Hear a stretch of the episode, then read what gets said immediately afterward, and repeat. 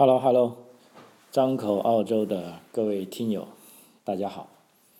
今天跟大家讲一下，哎，也不叫讲嘛，分享一下关于这个澳大利亚联邦大选啊。其实澳大利亚联邦大选是一个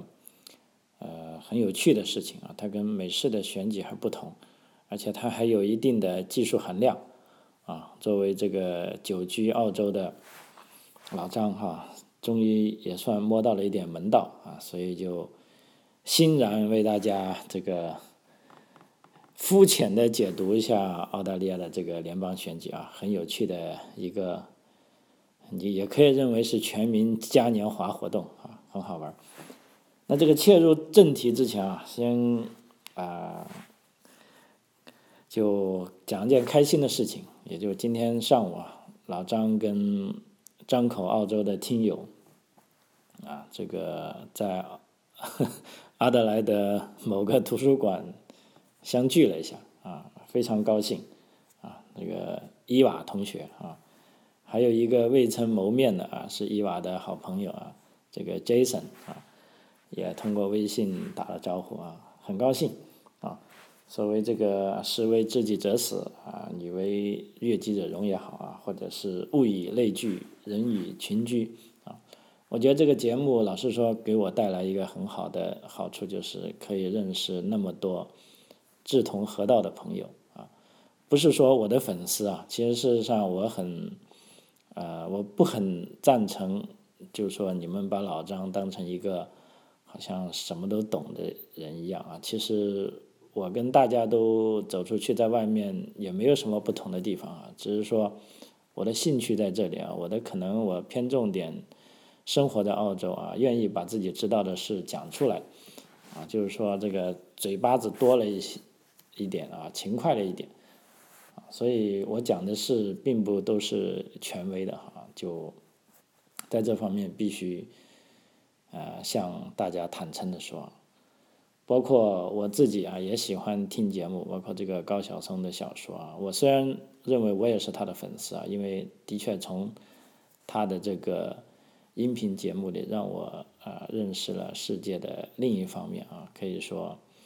我非常喜欢他，但在也有一些方面我也是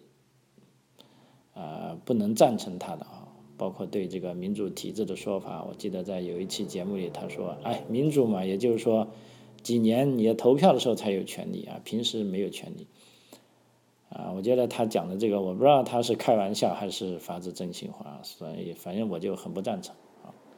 就我举这样例子，就是说没有一个人是神啊，大家都是平等啊。那今天说回来，跟这个伊娃的见面，我们谈的非常开心。本来计划是聊一个小时，后来聊了三个小时啊，觉得还意犹未尽啊。呃，非常感谢伊娃，他不但呃。讲了啊，跟我分享了在我的节目里一些有趣的事情啊，而且还从这个专业的眼光啊，指出了我目前的一些这个系统性的缺陷啊，呃，也的确是让我就有点警醒啊。也许我是在这个舒适的这个叫人嘛啊，总是喜欢赖在自己的舒适区域，而不愿意往前迈一步啊。说这点，我觉得他讲的非常对哈。就他讲了一个关于呃能否商业化以及怎么样商业化的事情啊。这也是老张促使老张关注自己的节目啊。做了那么多，很多人问我老张你究竟是干什么的啊？因为这也是我也很意外。前几天有个朋友找我办理商业移民的，他也是无意中听了节目，说听我讲了一句话，办了商业移民啊，他才知道。啊，这个冯总啊，说老张你也办商业移民了？我说是啊，因为老张做这个节目了，是说呃，慢慢的做了那么久，我也不是一个人在啊孤孤身奋战，我们后面有律师、有顾问、有各种各样的专业人士啊，所以在这里哈，就我再跟大家这个啰嗦一下，老张可以为大家。办理的事情啊，一个是老张自己可以办的，一个是技术移民、商业移民的这个分析跟评估规划啊。第二个呢，就是说这个澳大利亚的长期留学啊。第三个呢是澳大利亚的短期留学，啊，还有呢一些比较高端的定制旅游，啊，这些都是老张可以为大家提供的服务啊，而且大家也不用担心说，哎，老张你一个人万一你生病了怎么办？或者你某天想去钓鱼了，啊，都不用担心啊，啊，只要是我们承接了你这个 case，就会有专业的人士在跟进啊。办理啊，也是以一个组织、一个公司的形式啊，负有相应的这个啊商业准则跟法律道德啊法律责任啊，所以也欢迎啊信得过的或者认为老张比较靠谱的啊来找老张办事啊，我也很高兴啊啊，因为在我的节目里我也说过，就商业化从来就不是个坏事，因为这个。呃，你说这个商业社会啊，赚钱啊，只要赚得其所啊，只要付出了劳动，那就光明磊落啊。那这在这在这个立场上，我也一点不不为言哈。就是说，如果这个节目会有商业价值，那其实我不急哈。我讲的是在有我的这个个人道德准则之上的商业价值啊，就不会说为了。啊，钱就什么事情都做啊，就好像办理移民的时候，有的朋友明明就说他的条件很差，他说老张，我听说我的这个条件可以，有人说可以，只要能给一百万，那我问了几句，发现基本上不可以。比如说他英语基础比较差，而且也不愿意学英语，那在这种情况下，很遗憾，你给一千万我，我都没有办法帮你办这个技术移民。啊所以我们办这个事是遵循啊相应的啊道德准则跟一定的商业标准，所以在这个情况下，如果有愿意合作的朋友跟渠道，我们也可以谈啊。那至于这个本节目的呃，包括这个专辑哈，怎么样的商业化，事实上我还是没有想清楚，所以我也愿意跟呃关心我的听友啊一起去探讨。啊，甚至如果有机会一起合作，也都是可以的，啊，因为我总觉得在这个平台上，我们的很多听友，尤其是一些长期的听友啊，真的是啊志同道合的，啊，事实上在这个基础上进行合作，那很多事是啊很容易解决了，啊，好，这个啰嗦了差不多八分钟哈，就把老张。现在正在做的事跟可以做的事，跟大家交代一下啊。其实，在我的这个节目的这个呃简介里也有啊，大家也可以去看。如果你不愿意去看，你就听到我这个啊。如果你想来澳大利亚移民来留学啊，无论是长期留学还是短期留学，甚至来一些比较特别的旅游，比如说家庭的这种亲子游、定制游。或者富有澳洲特色的这个大篷车旅游啊、露营啊，或者去钓鱼啊、射击这些旅行社不愿做的事情啊，那老张也许会愿意做啊，帮您实现您的梦想啊。好，我们回到正题啊，讲一下这个澳大利亚大选啊啊，最新呢，澳大利亚大选在二零幺九年澳大利亚联邦大选啊，我讲的。这个大选呢，其实澳大利亚，呃，这个选举很奇怪了啊，有三种选举，啊，一种是今天要讲的联邦大选，是全国性的啊；第二呢是州大选，是每个州的自己的选举啊；第二、第三个呢是叫 council 啊，基层政府的选举啊。这三个大选，每个人所处的选区都不同。比如说我今我参加了联邦大选，我的选区可能是在。第五十六选区，但是我在州大选，我的选区可能是五十三选区，如果是康首大选，那我的选区可能是二十八选区，啊，因为这个大选的选区划分呢，完全是以人来居住的人数来确定，啊，所以一个人他可能在参加不同的大选，他是跟不同的人在一起选，啊，这个在。呃，其他地方就很难想象的啊，但在澳大利亚，你必须接受这个事实啊。澳大利亚的这个地广人稀啊，他只能这么做。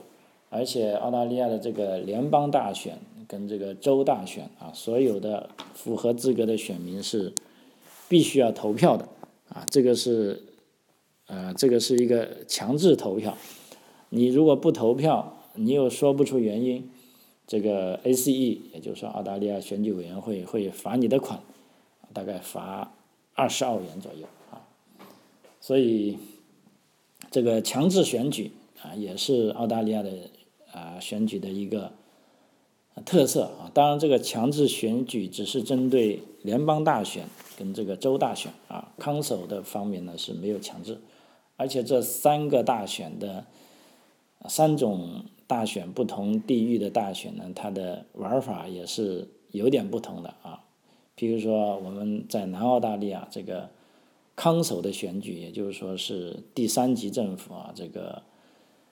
呃。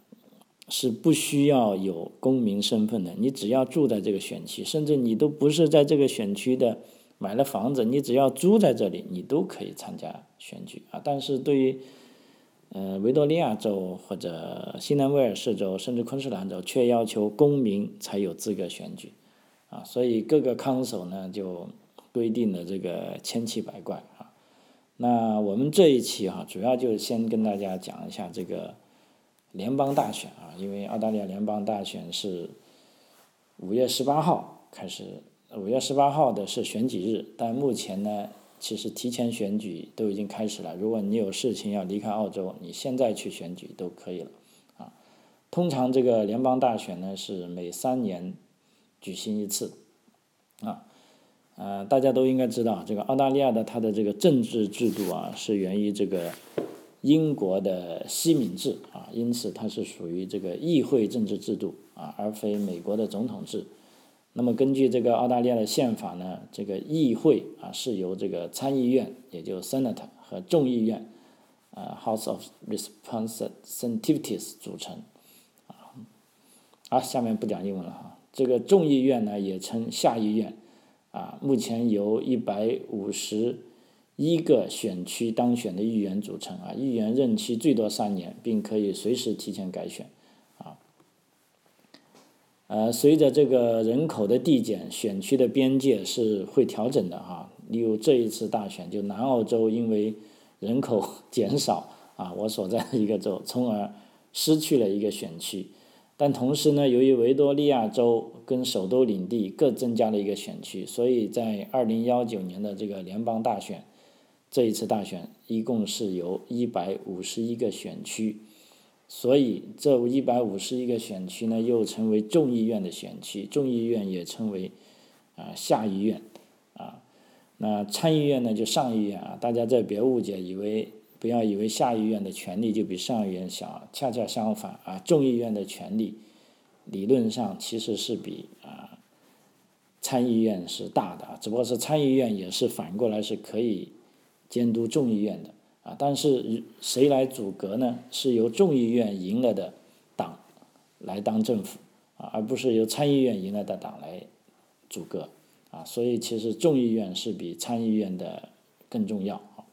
那么这次大选要选出所有众议员、众议院的所有众议员，一共是一百五十一个人啊。如果有一个党派在众议员中的席位超过半数，那么这个党就自动成为执政党，其领袖通常就称为国家总理啊，他是选党派的，而且是要在众议员当中超过半数啊，而不是参议院啊。另外呢，如果没有一个政党能取得绝对多数席位，则会出现这个悬持国会的现象，叫 hung parliament。记得在二零幺零年的联邦大选中，由于工党和联盟党均为获得超过半数的席位，因此出现了自一九四零四四零年以来的首次悬持国会，啊，后来呢，不过悬持国会是越来越多了，包括在二零幺六年，我记得也出现过一次，啊，因为目前这个随着这个两个大党都不占有绝对多数的地位，他们这些无论是工党还是这个啊自由党，也就是说是联盟党。这两个大党谁赢，他们都要跟一些小党一起啊结合起来，才能超过半数啊。所以干脆后来这个自由党就把自己叫成联盟党了，因为它本身以自由党为主的就有几个小党是基本上跟自由党的党纲是差不多的啊，他们在选举都是形成一派来跟工党进行竞争啊，所以只有这样他才能赢啊。那么众议院的主要职责呢，它是包括立法和修改现有的法律，以及。呃，以及施政并控制财政支出，以及代表选民表达意愿，啊，这就是众议院的职责。啊，那参议院呢，它又叫上议院啊，它是由七十六名议员组成啊，它与这个众议院不同，各州在参议院的席位上是均等的，即每州有十二个席位，北领地和首都领地各两个席位啊。这个组成呢，倒是跟这个美国的。啊，参议院差不多也是就代表州，啊，那众议员呢，众议院呢就代表啊纯粹的人数啊。那么参议员任期是一般是六年啊，每半年改选一半议席啊，所以这一次参议院改选的一半议席呢，大概是有啊四十个啊，因为大家啊可以计算，它七十六呢除以二，它是三十八。因为另外两个议席呢是由于领地那边有一些改变，所以这一届选举我们要选的就是有一百五十一个啊众议院的议员跟四十个参议院的议员。那参议员呢跟众议院呢几乎有相同的立法权，只是参议院不能提出或修改有关税收和财政支出的法案。众议院通过所有的法案必须经过参议员、参议院批准才有效，啊，也就刚才我讲的，就是参议院其实一个很大的职责就是监督众议院，啊，因为众议院呢就往往是由这个选举中得胜的政党来组阁，其实众议院你可以认为它就是代表政府，啊，参议院里面当然也有代表政府的政党，但是它从这个设置上来说，它是监督这个众议院啊，你们不要乱来啊。呃，当一项法案如果经过众议院，众议院通过了，但却被参议员如果连续否决两次，这个时候呢，总理啊，也就是说参议啊众议院的头目，可以征求总督的同意啊。这里又跑出个总督，总督呢，其实就是国家元首啊，澳大利亚名义上的国家元首。之前呢是由英国女王啊，其实包括事实上现在也是英国女王，不过这老太太可能太忙了啊，有时身体也不太好，就。懒得直接来澳洲管你们的事了，他就派了一个代表，那这个代表呢就叫啊 governor，也就他是总督。那总督呢其实是没有任何实权的，他完全是有一个虚职。但问题呢程序是要这样走，也就是说总理如果他发现他所在的众议院的一个议案被参议院连续否决两次，那他可以征求总督同意，由总督。同时解散参议员跟众议院，并改选所有的议席啊，这称为双重解散，叫 double dissolution 啊，这个是一个非常有意思的这个啊政治词汇啊。我记得在二零幺六年的时候啊，当时澳大利亚的总理 Temple 啊，当年他是由于他的一个议案，由于他们在众议院里，众议院里的议案被参议院同时否决了两次，他就在当年五月八日向总督陈情之后，总督同意了，然后他就宣布解散，同时解散参议员、参议院跟众议院，并于当年七月二日举行大选，啊，举行新的大选，啊，后来上台的就我们现在可以看到，就新的总理啊，Scott。Morrison 啊，这是他当时这一次叫 double dissolution 呢，是自一九八七年以来澳大利亚首次举行的双重解散选举啊。呃，大家看一下，其实这个选举还真的是呃挺耗时、挺耗费啊。民主它就这样，但是我觉得也是值得的啊，因为一个国家那么大，你快是解决不了问题的啊，因为要确保啊。每个人啊每个利益集团都得到关注，那这时候大家必须要坐下来，慢就慢一点，但必须要保护弱势群体啊，因为国家嘛，为什么大家要成立国家啊？也就是说是为了要共同发展啊，否则就像丛林法则一样啊，弱肉强食。那也就不需要成立国家了啊，强的人就把弱的人全部干掉，啊，啊，所以，啊，我为什么认可这个民主制度啊？基于就来源这里啊，包括这个除了民主制度的内容，啊，包括这个选举的程序啊，民主的形式，我觉得也非常重要的啊。没如果没有这个形式上的民主，那你说我这是民主选举，那也是扯淡的。啊，那么在澳大利亚，今天我为什么跟大大家讲这个联邦选举呢？就是让大家至少你从这个啊形式上知道啊，它是可以这样做的，啊，也是可以通过这样做尽量的公平的把这个事做好。啊，那这里再说一句，这个呃整个选举的组织机构啊，它叫 ACE，啊，也就是说是澳大利亚联邦选举委员会。啊，那这一个机构呢，它是属于联邦机构。啊，它很特别，啊，特别之处为什么呢？就是说，你政府可以任命他，但是政府不能把他给里面的官员把他给炒掉，所以这是由宪法来保护的。所以有了这个法律的保护啊，ACE 这个选举委员会它可以不受政府的控制，来进行独立的啊这个公开的公正的选举啊，因为。政府每年的每三年一次的联邦大选，就是澳大利亚人民用自己的选票合法的颠覆这个政府啊！如果这个政府他不称职，如果这个政府他干了坏事，如果他依然不道歉，那他就会面临这样的后果。那这个时候呢，他想利用他的权利组织选民，让大家必须投他的票啊，是不可能的，因为这个 ACE 这个联邦机构，它是一个非常独立的。机构，啊，你政府是可以任命他，但是你没办法解雇他，所以在这个时候，他这个制度就起作用了，啊，所以 ACE 也是一个非常受尊重的机构，啊，它不但组织澳大利亚联邦大选，很多州的大选，甚至有些康首他有钱的话，他要大选，他也请这个 ACE 来组织，啊，包括甚至一些啊商业机构的。啊，甚至一些学协会的选举啊，如果他们有足够的钱，或者他们觉得这个选举很难，他们都可以啊雇佣 ACE 来进行组织这个大选的组织啊。这个大选的组织可以是一个非常非常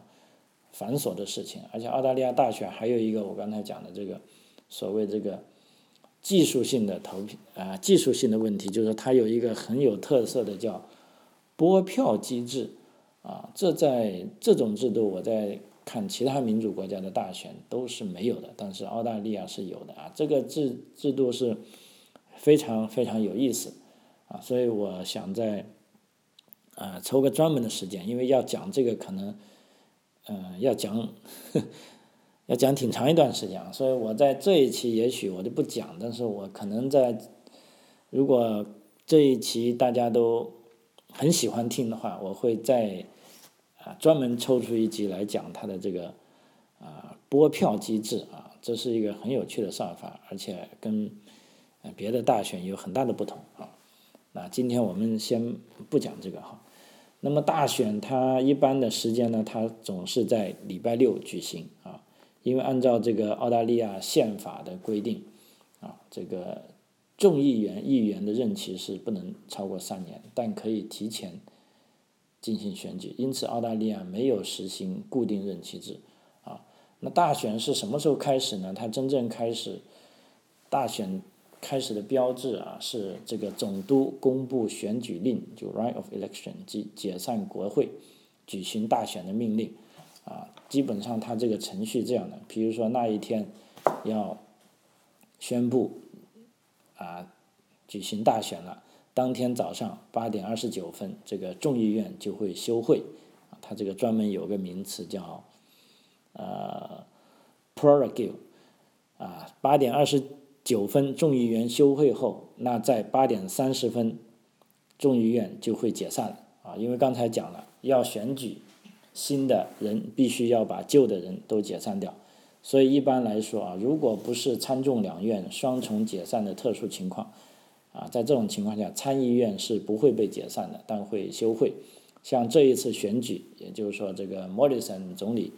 宣布要大选了，然后马上这个众议院就被解散了。因为众议院被解散，大家知道就没有政府了，因为政府是由众议院组成的，所以这个时候呢，澳洲政府就。被称为进入到看守政府状态，也就是 caretaker mode 啊。那在这个看守政府状态呢，啊，这时候呢，这意味着政府不能在没有反对党商量的情况下做出重大决策。所以说啊，你们如果看国际新闻啊，一直到五月十八日前啊的大概一个月左右，澳大利亚是没有什么重大新闻，因为这个时候澳大利亚已经进入了。联邦大选期间，那联邦大选期间呢，政府政府是个看守政府，啊，看守政府做不了什么大事啊。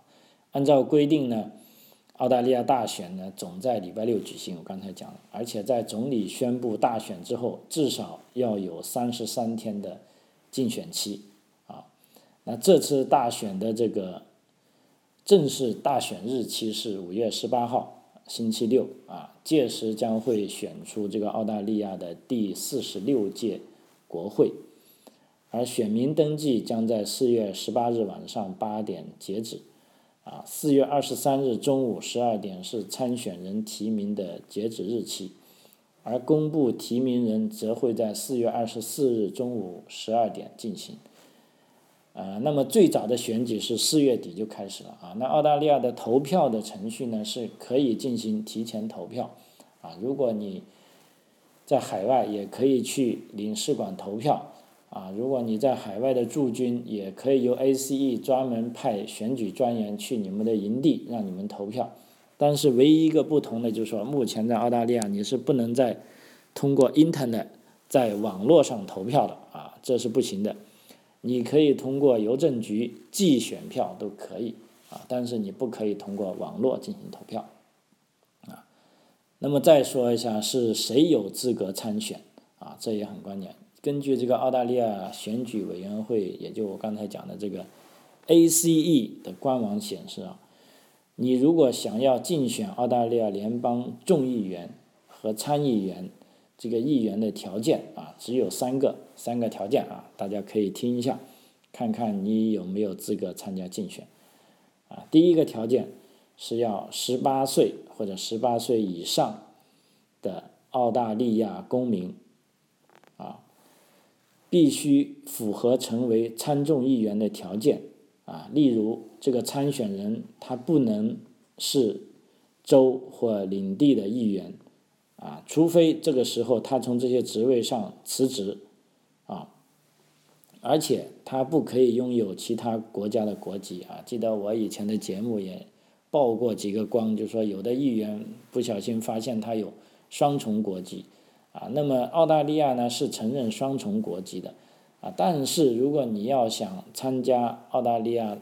联邦的众议员或者参议员的选举，这时候你必须要放弃。其他国家的国籍，啊，这个很关键，啊，而且这个人他是不能，呃，有过十二个月的坐牢历史，就是说你不能在监狱里待的时间超过十二个月，啊，如果超过就不行了，而且这个人你是不能破产或者无力偿债，啊，而且你不能从国家获得利益。所谓不能从国家获得利益呢，就是说你在参选的时候，你不是公务员啊。如果比如说你是本来就是联邦的一个部长，或者一个哪怕是一个呃最低机构的警察啊，这个时候你都必须要辞职，因为你在参选的时候你不能是公职人员，而且你不能在承包的国家的项目，比如说你是一个私人老板正承包的一个。大型的啊国家建设项目，那在这个时候就认为你跟这个国家是有利益冲突，这个时候你不能参加众议员或者参议员的选举，而且你也不能是军队的成员，也就是说，你不能是国防部队的永久性成员啊，那这个你也不能参加啊。其实条件还是很宽泛，因为一般人都合适。我现在想了一下，我这个条件其实也可以参加哈。他还不像美国哈，美国总统啊，不过美国参众议员的参选条件不行，但是总统必须要在美国出生也行。那像这里呢，你如果要成为澳大利亚联邦总理呢，你不在澳大利亚出生也没关系，只要你是公民就行啊。另外呢，关于钱的方面，我想大家可能很有兴趣。那这边呢，也有一些说明在 A C E 的网站上，就是说候选人要提交，第一是报名表，第二呢，你必须交纳两千澳元的押金啊，就是说。这个不是过家家哈，真家伙的！你要参加参院选举，至少你要有两千澳元的现金才行。如果候选人当选啊，或是你在这个第一轮计票中获得了百分之四的选票，啊，记得在第一轮的这个计票过程中，你获得百分之四的选票，或者你是当选了，那么这二千澳元将会被退还给你。啊，这很爽啊，所以大家不用担心啊，钱不是太大的问题啊。那么在这个选举过程中，这个候选人与选民怎么沟通呢？啊，我也观察到这些很有趣的现象，就说我可以看到，在我们的选区，这些大选候选人和很多啊议员都会有自己的志愿者啊，他可以在公众场所。例如汽车站、火车站、购物中心发放竞选资料，与选民交流。他们还会在各地张贴海报，并刊登各类广告。啊，就像我们家门口的，我看那个公交车上，啊，那个站牌上啊，突然挂起了两个人像啊，我知道就要选选举了啊，选我，选我。有的挂的很滑稽的，就像那个我们国内讲的那个脏乱差一样，这是很奇怪的。它是有的是挂在树上。总而言之，它会挂在 就人比较容易聚集的地方，比如说车站啊，这些是一个很好的公众场合啊。那么有些候选人团队他会选择参加社区活动，并发表讲话，让选民在让这个选区内的选民了解他们的政纲和理念。还有一种很有效的办法就是上门拜访啊，door knock 啊，呃，我们家也经历过议员上门拜访啊。反正都很客气啊，就巴拉巴拉巴拉说了一大轮啊，就哥们儿哈，你好你好，其实那一幕就说你选我吧哈。他这个上门拜访呢，或者是打电话给选区的选民做宣传，是倾听选民的想法啊。而且候选人呢还能组织这种捐款晚宴这一类的活动，以帮助获得竞选所需要的大量资金。啊随着目前这个社交媒体的广泛运用啊，所有的议员我看都有 Facebook、Twitter，包括我们的这个总理哈 Scott Morrison，他还开通了这个个人微信啊，就希望能够拉到华人的选票啊。但他这个个人微信很搞笑，按照这个中国的法规啊，你开呃微信账号好像要有身份证才行。那莫里森他是个澳洲人，他怎么会有？这个 中国的身份证呢？啊，结果当地媒体就穷追猛打，因为你总理嘛，你要搞这个花时髦的花招，你要把这个搞清楚啊，因为这个微信这东西它涉及到审计，还有就会不会影响澳大利亚的这个民主自由啊？这媒体一通乱搞，啊，一通挖掘，也不算乱搞啊，最后发现说这个总理的微信号呢，他是用了一个他的这个。呃，助选团的其中一个中国，啊，也不叫中国人，但他应该是澳洲人，但是他估计来的比较晚，是吧？他还有中国的身份证，利用他的身份证注册了这个微信号，就捆绑在一起，就作为这个总理的微信号啊，这样，结果这个，啊，这件事反正也很有趣啊，包括这个反对党啊，肖腾他也有自己的微信号。啊，那么其实后来媒体一阵挖掘，发现也是这样啊，所以甚至现在包括 A B C 还专门出了一个啊调查，就是说这些政客啊，他们这样搞，为了这个选举，为了拉拢选民搞了这个微信号啊，他们的这个安全性是怎么样保障的啊？怎么样发出一些敏感的东西？因为这个时候马化腾就有资格给你看还是不给你看啊？所以澳大利亚媒体就啊热烈的讨论这个会不会影响我们的自由与法治啊？当然了，最终的结果啊，反正这个现在总而言之还没有太。坏的事情发生，就等于说大家已经有这个，啊，有这个预预料了，就是说这些政客也会很小心的利用这些东西啊，比如说你不能在上面讲国家秘密，或者你如果你要知道你发了一些假如中国政府不高兴的东西，或者马化腾不喜欢听的东西，也许你这个东西会发不出去，啊，就不知道他们开微信的时候有没有想到这一点，啊，所以这就是这个。候选人与选民沟通的方法，那因为时间有限啊，再讲最后一个有趣的小东西，就是说这个竞选广告的屏蔽期啊，blockout period，因为在这个竞选期间呢，任何有关选举的广告宣传都需要相关党派的批准，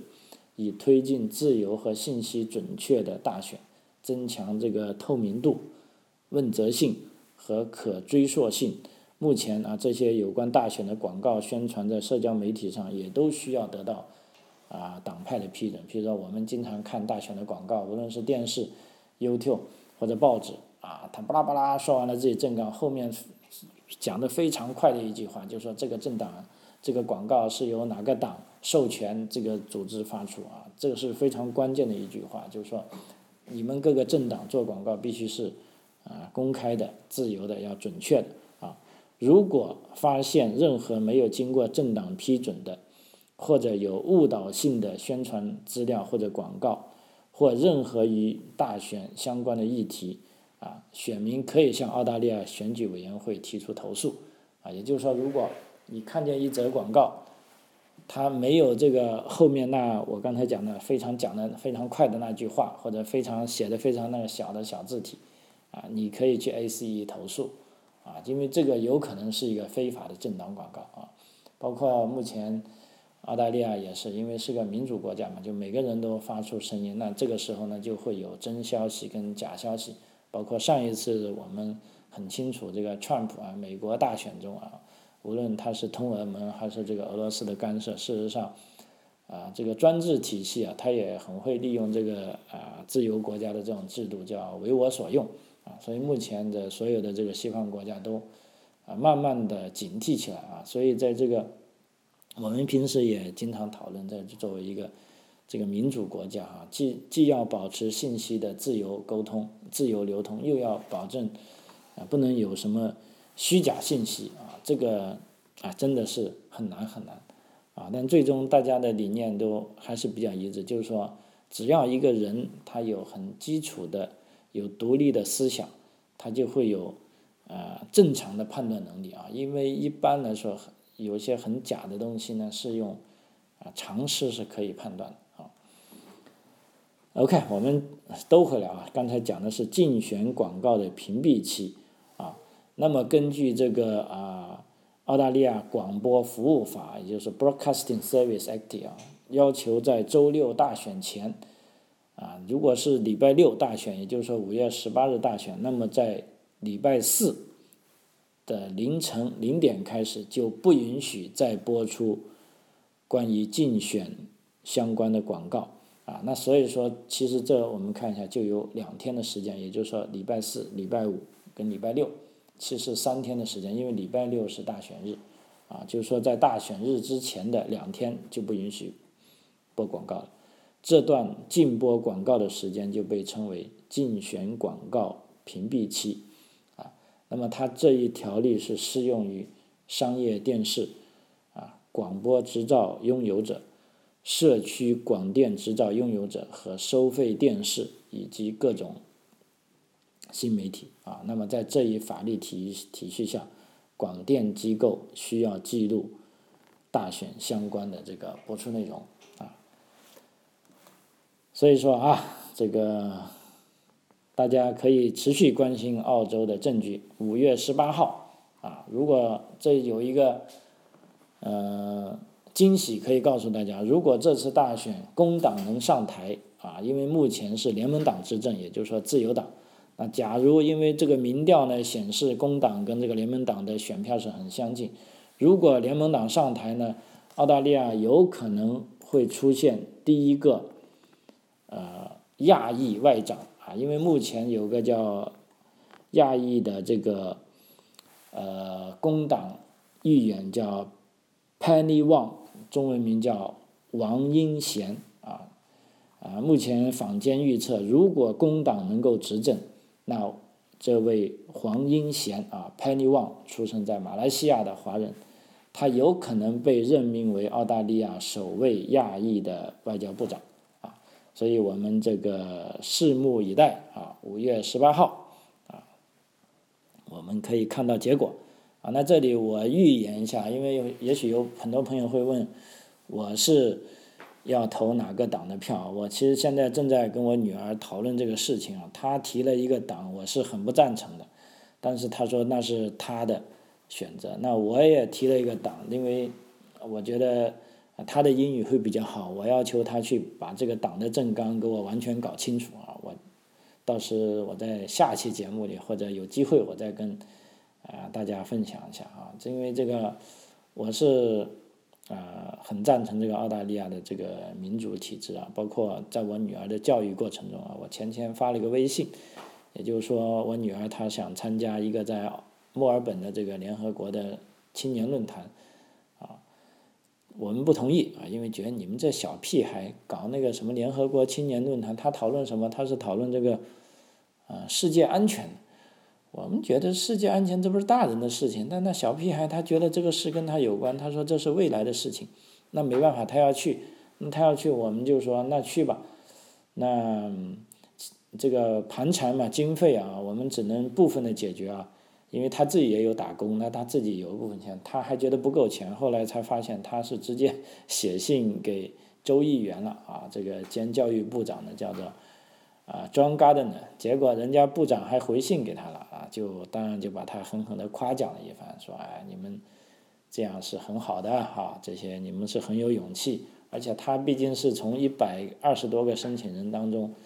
啊被批准的，最终是选拔出来有七个人啊，也就代表这个南澳大利亚州去参加啊这个整个联合国在亚太地区的这个青年论坛啊。那么这个州长啊，不是州长，这个州里的教育部长也是州议员啊，就私人捐献了一百块钱给他，开了一张支票给他，同时还告诉他有一二三四五六七那么多方法，你可以去啊找他们要钱去啊，因为你这个做的是非常有意义的事情啊。那结果小姑娘很高兴啊，所以在这一点呢，我是啊很赞成澳洲的这种啊对孩子的这种宽容啊，明知。他们是在玩事哈，但是也还是所有的大人都是装模作样的支持他啊，并且知道他们也干不了什么事。但是小孩正是从这一件一件看起来不起眼的事情中啊，这个可以呃进步吧，可以学到很多，通过他们自己体验去学习到的东西啊，这个比坐在课堂里填鸭啊是。好的多，好的多了，好，好，这个把这个事就作为一个尾巴跟大家说一说，啊，那么时间关系哈，张口澳洲，我们这期到此为止，啊，那个下期再见啊，谢谢您的收听。